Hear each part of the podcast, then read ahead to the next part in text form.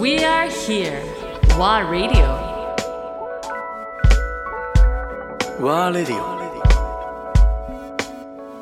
成沢義弘アンドレア・ポンピリオン。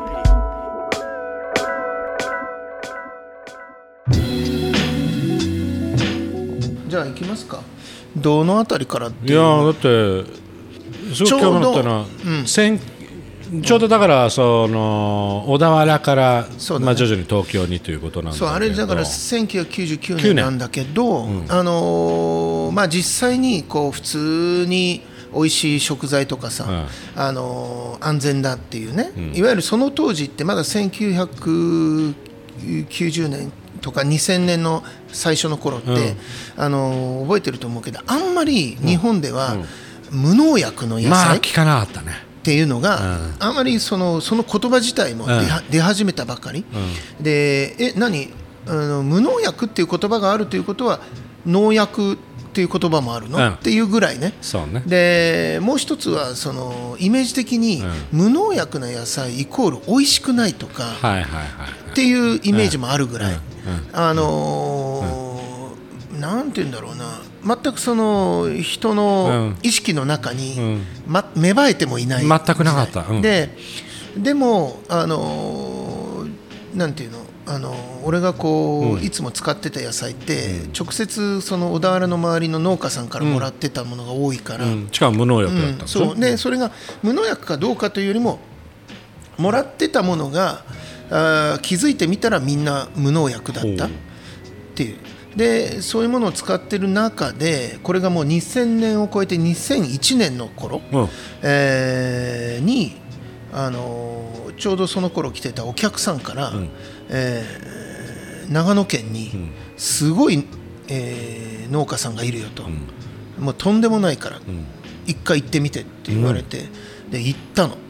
でその信州の佐久佐久っていうところね。ねうんあの望月っていう綺場所ね。うん。標高がねまあその畑がある場所で標高がもう900メートルとかあ結構高いすごい高いとこ、でそれより先にはあの民家がないから、まあ、生活排水も来ない。流れてこない、うん、なのででそういう場所で結局、えー無農薬か何かというよりは、ん。もうその農家さんの意識の中に農薬という言葉がないぐらい、ずーっとそこで農家を始めた時から使ってなくて、でまあ、それは後で知ったんだけど、まあ、まずはその農家さん訪ねてこうあの畑をね、こうあいろんな野菜あるんだけど畑歩いてでそこにまあ生えてるハーブ、雑草のように生えてるわけよ、うん。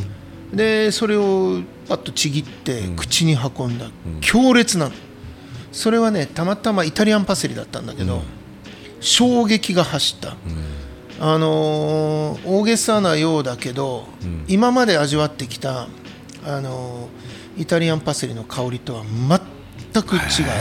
その強いとかではなくてあの華やかだし、えーまあ、ある意味ちょっとこうフルーティーというか、えーイタリアンパセリのそのえぐみとか、苦みとかというよりは、あのーうん、なんていうんだろうな。香りの広がりと、うん。えーあと味自体も全然別物だったの。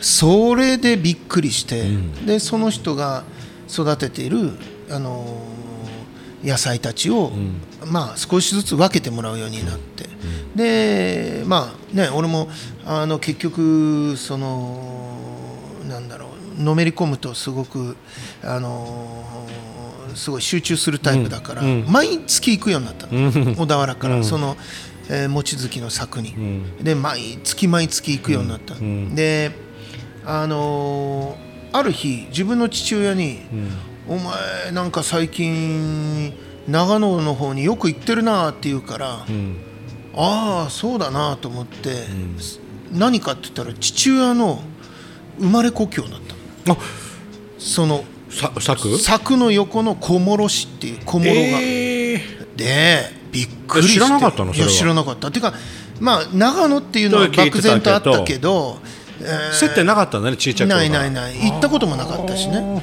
その長野にその親戚の家に行ったこともないしでびっくりしてああなんかねそういう縁なんだなと思うぐらい。不思議だね。そう本当にそう。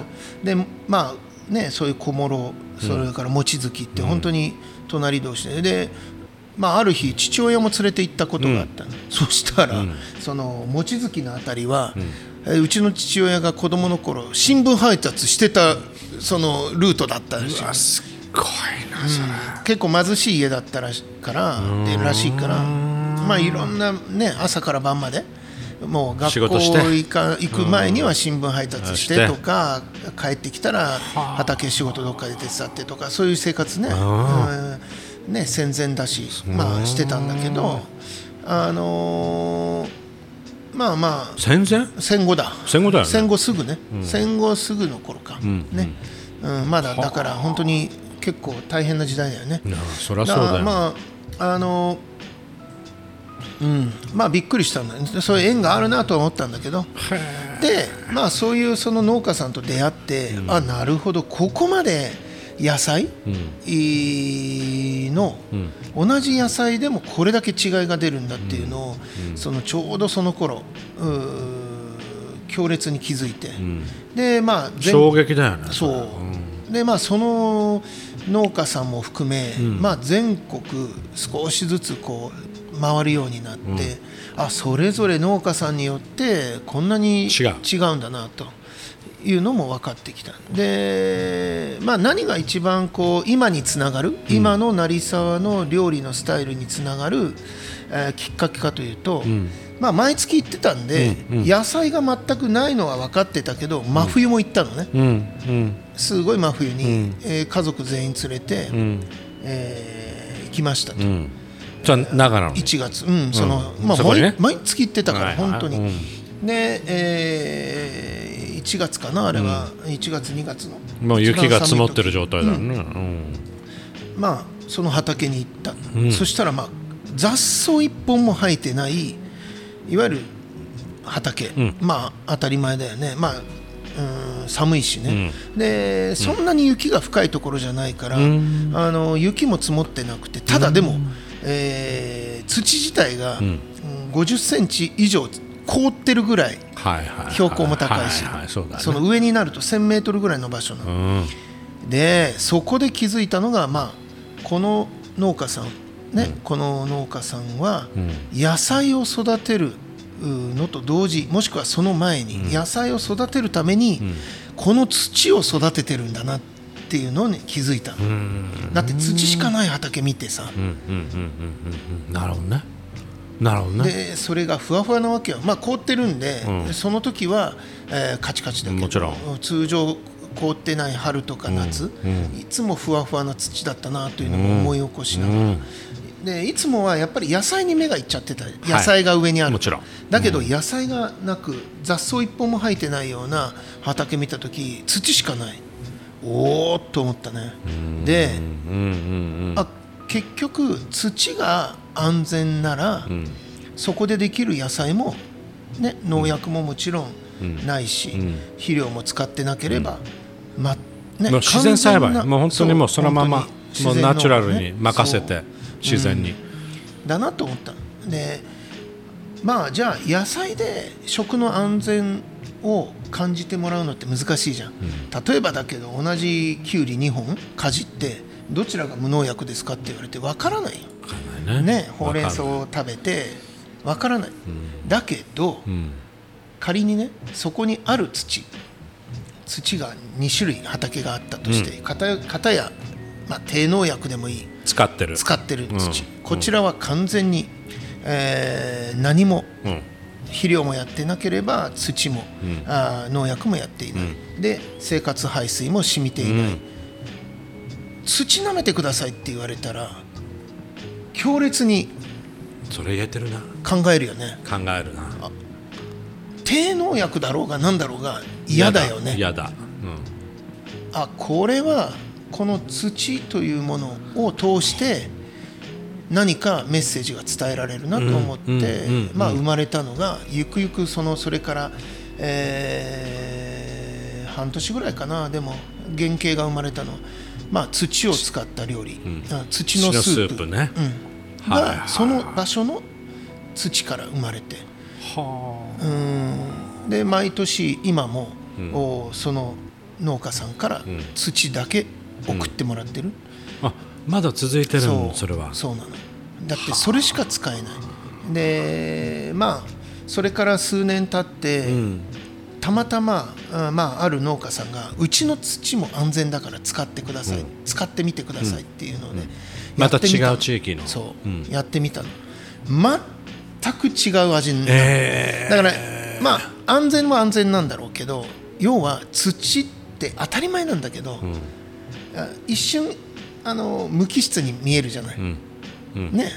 なんか生きてるっていうイメージないしない。うん。成長するわけじゃないしね、はいはい。野菜みたいに、はいはい。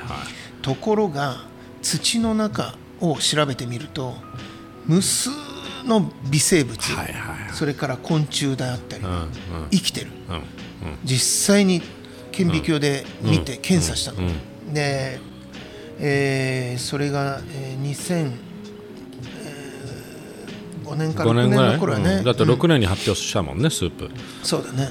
であのー土壌検査にも出して、ん。えー安全性も確かめると、もうほんまさに安全。もう危険なものというか一切ないでもっとびっくりするのはなんで土でこんなに土とそれからそこにねちょうどその、えー農家さんの真冬のお土を凍ってる中を掘ってもらうと、あったのが根っこのように残ってたごぼうだけだったの、細いもう本当に根っこのような。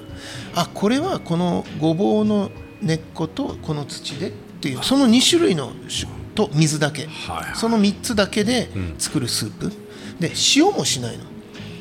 でも塩味もある、でうまみまである、でうまみこれは何だろうと思うとそういう有機物。いわゆる昆いわゆる微生物であったり昆虫を料理してる。だから土って生きてるあらなじゃあ100%もうそれだけなの？そう。あのスープは。そうなの。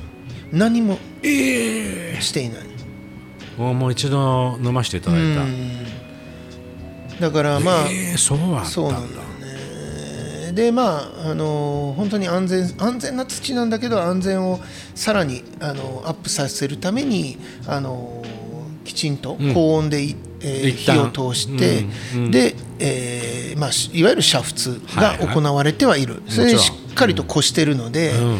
まあ、当然滑らかでうん、っていうようなものが結局2001年にその今に至る原型が生まれでそこで結局その頃はまだ2001年は小田原なんだけど、ん。あのーなんか自分の中で、あー方向性が変わってきた。We are here.